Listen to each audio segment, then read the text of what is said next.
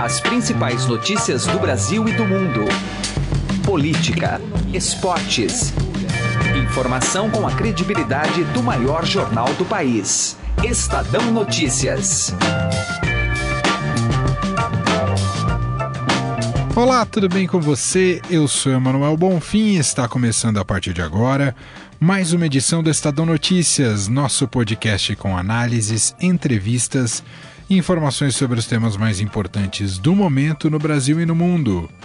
O programa de hoje apresenta uma entrevista com João Vicente Goulart, filho de João Goulart, presidente deposto pela ditadura militar em 1964. Seguindo os passos do pai, ele pretende disputar para presidente nas eleições deste ano. É filiado ao PPS, o Partido Pátria Livre, e já foi deputado estadual pelo Rio Grande do Sul. João Vicente viveu no exílio com o pai no Uruguai e atualmente busca na justiça os esclarecimentos sobre os motivos da morte de Jango. A família suspeita de que ele tenha sido envenenado na Argentina em 1976. Oficialmente, o regime militar diz que Jango morreu vítima de um infarto. Além de falar sobre o processo de investigação da morte de seu pai, João Vicente criticou os diversos grupos de direita que hoje pedem o retorno da ditadura militar. A entrevista que você ouve logo mais contou com a participação do repórter de política do Estadão, Pedro Venceslau. Confira ainda nesta edição a nossa tradicional agenda econômica da semana, justamente porque os próximos dias prometem ser agitados no mercado financeiro, com a atuação mais firme do Banco Central e a repercussão da provável subida de juros nos Estados Unidos na quarta-feira. O comentarista José Neumann Pinto também está presente no programa na coluna Direto ao Assunto. Não perca! Você pode ouvir e assinar o Estadão Notícias tanto no iTunes quanto em aplicativo para o Android. Também pode seguir o programa nas plataformas de streaming Deezer e Spotify. Nas duas, basta procurar pelo nome do programa no campo de buscas e passar a acompanhar todas as nossas publicações. Ouça e participe. Estadão Notícias. Política.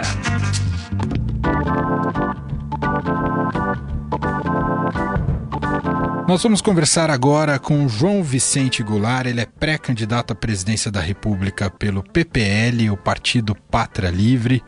Ele também é presidente do Instituto João Goulart autor do livro Jango e Eu, Memórias de um Exílio Sem Volta, foi deputado estadual pelo Rio Grande do Sul e hoje está visitando a gente aqui em nossos estúdios, na sede do Estadão. Senhor João Vicente, seja muito bem-vindo, obrigado aqui pela presença. Eu que agradeço, muito obrigado. Para mim é uma satisfação enorme estar hoje aqui conversando com, com os ouvintes e com todos vocês. Demais. Obrigado. Participa também dessa conversa o repórter de política do Estadão, Pedro Venceslau. Tudo bem, Pedro? Tudo bem a todos? O senhor viveu no exílio com o seu pai, né, no Uruguai, o Jango, depois que ele foi deposto pela ditadura. Como é que o senhor vê essa atual demanda na sociedade brasileira, de setores da sociedade brasileira, com um pedido de retorno da ditadura militar, de intervenção militar? Como é que o senhor acompanha esse debate? Olha, em princípio eu acho muito grave, né? Uma sociedade é, que pretende ser livre, uma sociedade que pretende ter dentro dos seus valores o conceito de democracia, de liberdade, de desenvolvimento, jamais pode pensar num retorno a uma situação de fato e que que imprime a sociedade, a qualquer sociedade que vive sobre a tutela do autoritarismo, imprime uma uma uma razão muito triste de se viver, porque eu acho sinceramente que só aqueles que não conheceram a ditadura, que não conheceram o que é viver num país não é, onde, onde os princípios fundamentais de nossa Constituição não são respeitados, onde existe prisões sem, sem ordens judiciais, onde existe censura nas redações, aonde fecha o Congresso quando se quer, aonde se perseguem pessoas, se violam os direitos humanos. Eu acho que se essas pessoas conhecessem realmente o que é viver sobre uma sobre a tutela do autoritarismo, não estariam pensando na volta na volta a esse a esse sistema de governo que tanto tanto fez mal à sociedade brasileira, que durante 21 anos nos, nos submeteu ao silêncio, ao, esquecimento do, dos valores libertários e ao sentimento de defendermos uma sociedade livre, autônoma e que possa caminhar com a liberdade, com a democracia.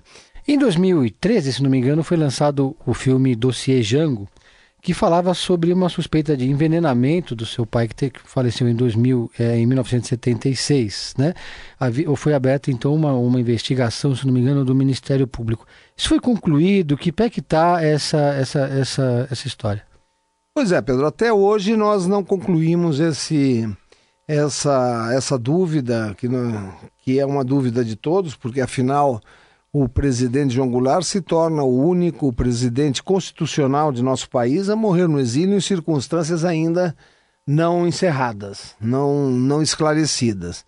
É, com a abertura política, nós tivemos a liberação de vários documentos, declarações de agentes que teriam participado desse conluio para trocar um remédio da, da sua gaveta. Nós temos indícios dos mais é, sérios possíveis, inclusive indícios oficiais, não é, da, da, dos, dos documentos liberados dos nossos antigos centros de, de investigação que funcionavam no país, CIEX, DOPS, SNI, é, Cinemar, é, inclusive com relatos que teria lá o agente B, que nós até hoje não sabemos quem é o agente B, porque no Brasil nós temos essa essa se liberam os documentos, mas não se liberam os autores dos documentos. Então nós sabemos que tem, ó, ontem estive na casa do, do ex-presidente, o subversivo ex-presidente João Goulart, é, da onde do, da sua gaveta do seu criado mudo subtraímos os seguintes documentos. Aí vem carta do deputado Ulisses Guimarães, carta do general Peron, não sei o que mais, papapá. Então, é o agente B. O agente B que está informando os serviços de informações da ditadura. Mas nós não sabemos quem é esse agente B que possa hoje nos, nos dizer, e, e dentro dessa, dessa anistia que nós promovemos em 79, é, termos a convicção de quem são e de, do que, que realmente aconteceu.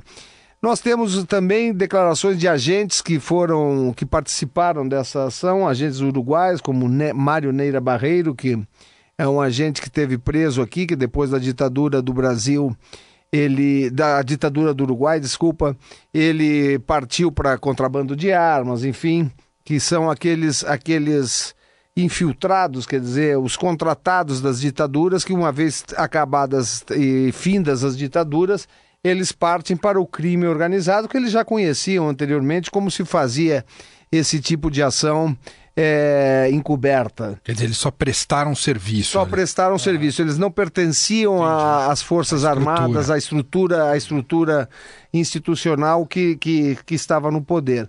Nós temos aí é, liberações, inclusive, de fotos né, de agentes que dentro de nossa casa, no aniversário do meu pai, do SNI, com numeração das pessoas que estavam.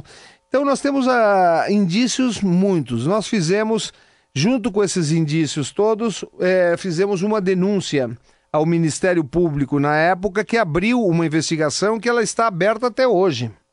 E é isso que nós estamos procurando, porque nós acreditamos no Ministério Público, que é tão eficiente para algumas coisas, mas deve ser eficiente também para o esclarecimento da morte de, de um ex-presidente que, é um, que é uma obrigação conhecer definitivamente o que aconteceu para a própria história do Brasil, independente de quem é janguista, se não é janguista, se é apoiador da. Isto pertence à história de nosso país e a história de nosso país deve ser esclarecida. Então, promovemos a exumação do, dos restos mortais do ex-presidente João Goulart, e meu pai, e é, ela foi em parte inconclusiva nesse momento, porque hoje pelas, nós não tínhamos exatamente, nós tínhamos como é que tinha sido feita a operação, ou seja, é, tinha sido trocado um comprimido daqueles que ele usava é, comumente, porque não poderiam trocar toda a caixa, uma vez que poderia sobrar lá e, uhum. e seria haveria rastro nessa, nessa medida, é, fizemos a exumação e pelo tempo passado e, e, pelo escaneamento das substâncias que foram feitas, nós não podemos dizer após isto que foi ou não foi, ficou inconcluso. Hoje nós te... apareceu uma substância que também não se pode dizer que aquilo provocou o, o, a morte do presidente, mas é uma substância que, porém, não poderia estar aí é uma substância que é um derivado de explosivos dentro que somente a, a, o exército americano possuía naquele momento. Agora, o que nós estamos esperando é que, assim como agora recentemente foi liberado, não é? Inclusive, nós tivemos conhecimento pelo Matias Spector sim, de documentos sim. que realmente o processo de eliminação das pessoas contrárias ao regime não era um processo isolado dos subalternos, e sim era um processo dirigido e, e autorizado por, por, pela mais alta hierarquia das ditaduras. Era uma política de Estado, né? Era uma política de Estado, exatamente. Eu peço aqui, as, a, não só o Ministério Público, a nossa, a, a nossa justiça, que, que é quem encaminha isso, que tome as providências necessárias, porque o Brasil pediu há mais de dois anos o, já, o Itamaraty já remeteu ao embaixador brasileiro em Washington, já entregou ao Departamento de Estado americano o pedido e até hoje nós não obtivemos satisfação alguma sobre se vão autorizar ou não a oitiva desses agentes. E, e que memória é mais forte para você desse período no exílio com seu pai? O que, que, que, vem mais ah, forte para você? Eu saí muito, muito eh, criança, né? Eu tinha sete anos nessa, no golpe de 64.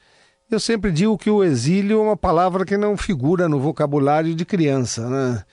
E às vezes não figura nem no vocabulário de gente que, que, que prega, por exemplo, a volta a volta dos militares, porque é um, é um processo doloroso, é um processo onde você é arrancado de, da sua pátria, dos seus amigos, da sua família e se torna um morto-vivo em outra fronteira, tem que aprender a a, a migrar muitas vezes. Nós, eu digo nesse livro, inclusive, que conta é muito, é, ele é, muito, é um livro muito específico temporalmente.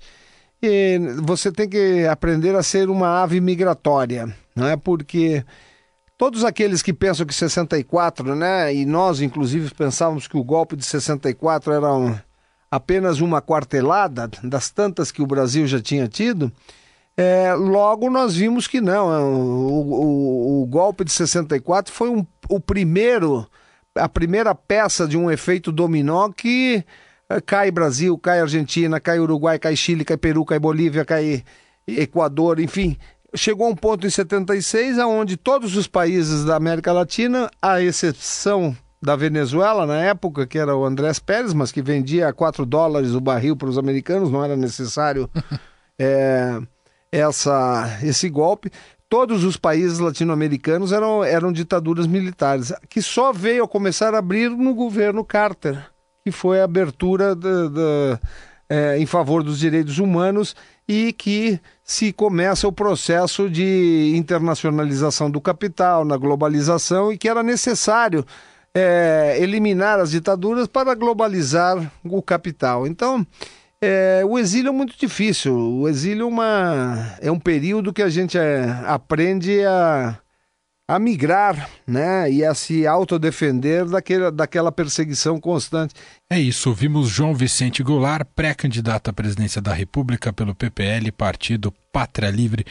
Muito obrigado aqui pela presença, pelo papo e boa sorte. muito obrigado, eu que quero obrigado. agradecer. E muito obrigado para nos dar essa oportunidade de estarmos aqui trocando essas ideias sobre o Brasil, sobre a nossa soberania e sobre principalmente a nossa brasilidade. Obrigado. Estadão Notícias. Economia. Chega o momento da nossa tradicional agenda econômica da semana, de toda segunda-feira, e eu estou aqui com a Renata Pedini, editora adjunta do Broadcast Econômico da Agência Estada. Tudo bem, Renata? Tudo bem, e você?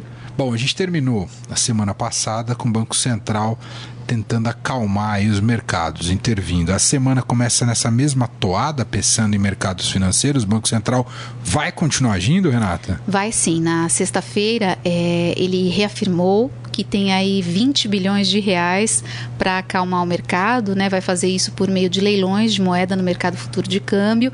Então a gente deve ter sim é, operação programada para esta segunda, para terça. A previsão é de que dure a semana toda, né? Essa injeção de recursos que já ajudou a conter a escalada do dólar na sexta-feira. Além disso, também tem leilão do Tesouro. O Tesouro Nacional está recomprando títulos de investidores que tinham comprado anteriormente, quando as taxas projetadas pelo mercado eram mais baixas.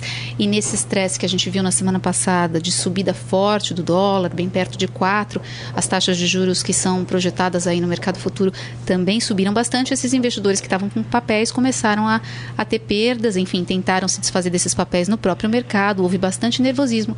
Então o Tesouro vai atuar também nessa semana, retirando um pouco desses títulos do mercado, tentando é, conter essa volatilidade. São duas é, operações, Banco Central e Tesouro, uma ação coordenada que deve trazer alívio para o mercado nessa semana. Agora, a Bolsa, a gente tem que ver é, como é que vai se comportar, porque não tem é, essa injeção, né, essa dose de, de remédio ali para conter o nervosismo dos investidores, a bolsa, apesar de a gente ter visto um alívio na sexta-feira no dólar, ela não aliviou não, ela fechou em queda. Em queda, é verdade, tem toda a razão. Somado a isso, a gente sabe que esse é um dos fatores que tem deixado o mercado estressado, é o ambiente político eleitoral.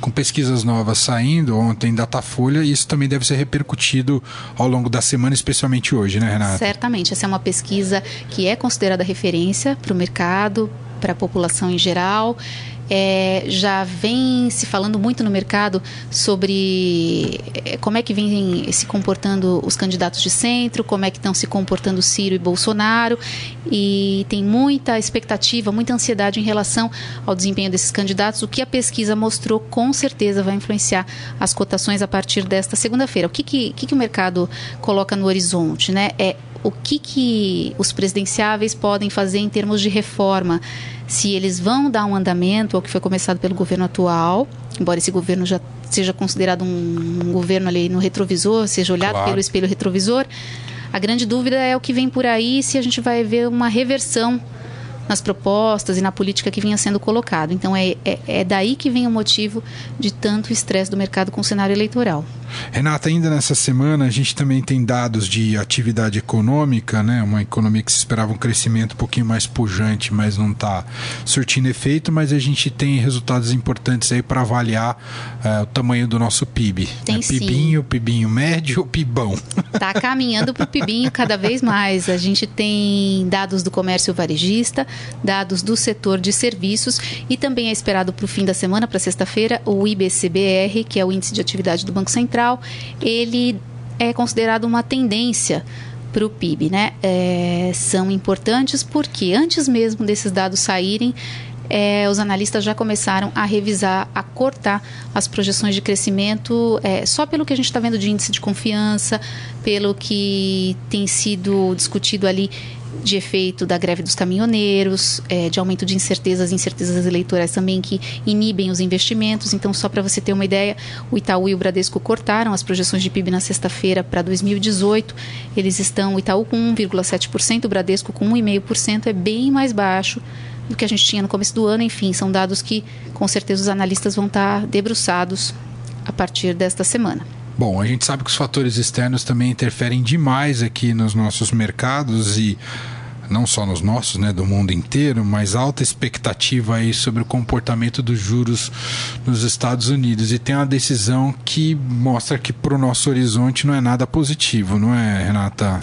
É, exatamente. É uma decisão que pesa muito. Para nós, ela vai pesar ainda mais porque, né? Na verdade, não é ela que pesa. É o nosso cenário doméstico que está tão ruim que ele acaba potencializando o Verdade. efeito dessa decisão de juros nos Estados Unidos. É consenso entre os analistas que o Banco Central lá vai subir os juros em 0,25 ponto percentual para uma faixa, olha só, entre 1,75% e 2%, distante dos nossos 6,5%, mas quando você olha ali 6,5% nosso e 2 deles, e ali com perspectiva de alta, né, porque lá a economia está melhor, a inflação está subindo, então é possível que seja dada continuidade a esse processo de elevação de juros, o investidor olha para lá e fala assim: bom, lá eu posso ter mais rentabilidade, então eu vou para lá. Se a gente tiver um panorama melhor lá, né, um fundamento melhor, uma economia mais ajustada, sem falar que lá não tem toda essa turbulência política que a gente está tendo aqui, o dinheiro vai para lá, para aplicar lá. E o que, que isso, como é que isso afeta a gente? A gente vê o dólar saindo daqui. De novo subindo. E vai subir.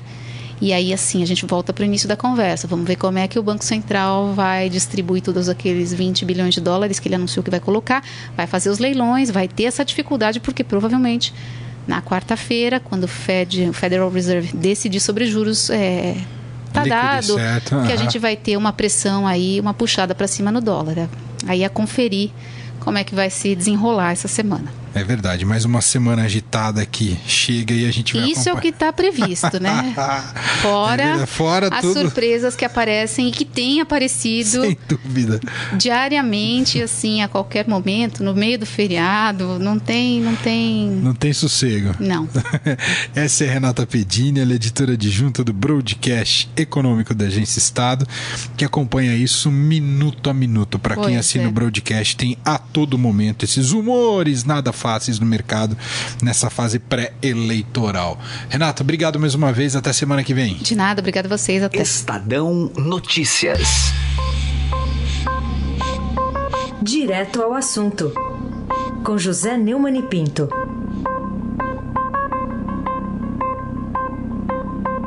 Há quatro meses do primeiro turno da eleição, o panorama que se desenha na última pesquisa importante de em torno da definição de votos dos presidenciáveis é devastador. Continua na liderança Luiz Inácio Lula da Silva, que o PT insiste em lançar como candidato, mesmo tendo a informação realista de que ele não estará na urna, a foto dele não estará na maquininha, porque ele é preso por condenado por corrupção e lavagem de dinheiro e não poderá se candidatar, condenado em segunda instância por causa da lei da ficha limpa, e além do mais está preso, não pode fazer campanha. Daí para baixo a distância é imensa. Vem Marina Silva e Ciro, que são, como nós sabemos, dois cavalos paraguaios que estão sempre disparando na frente e se perdendo pelo caminho, depois, Geraldo Alckmin, o candidato do PSDB, tem menos de dois algarismos na sua é, definição de eleitorado. É o pior desempenho de todos os tempos dos tucanos. Isso tudo traz uma indefinição imensa. Essa definição está devastando a economia, tirando completamente toda esperança. E a imagem que se tem disso tudo é que o eleitor está cansado da política e os políticos insistem em manter a mesma postura numa campanha em que, ao que parece, todo mundo, todos os candidatos prometem afundar, levando o país junto. Infelizmente, a verdade dos fatos é esta. José Neumann e Pinto, direto ao assunto. O Estadão Notícias desta segunda-feira vai ficando por aqui. Contou com a apresentação minha, Emanuel Bonfim, e produção de Gustavo Lopes. O diretor de jornalismo do Grupo Estado é João Fábio Caminoto. De segunda a sexta-feira, uma nova edição deste podcast é publicada. Tem tudo no blog Estadão Podcasts.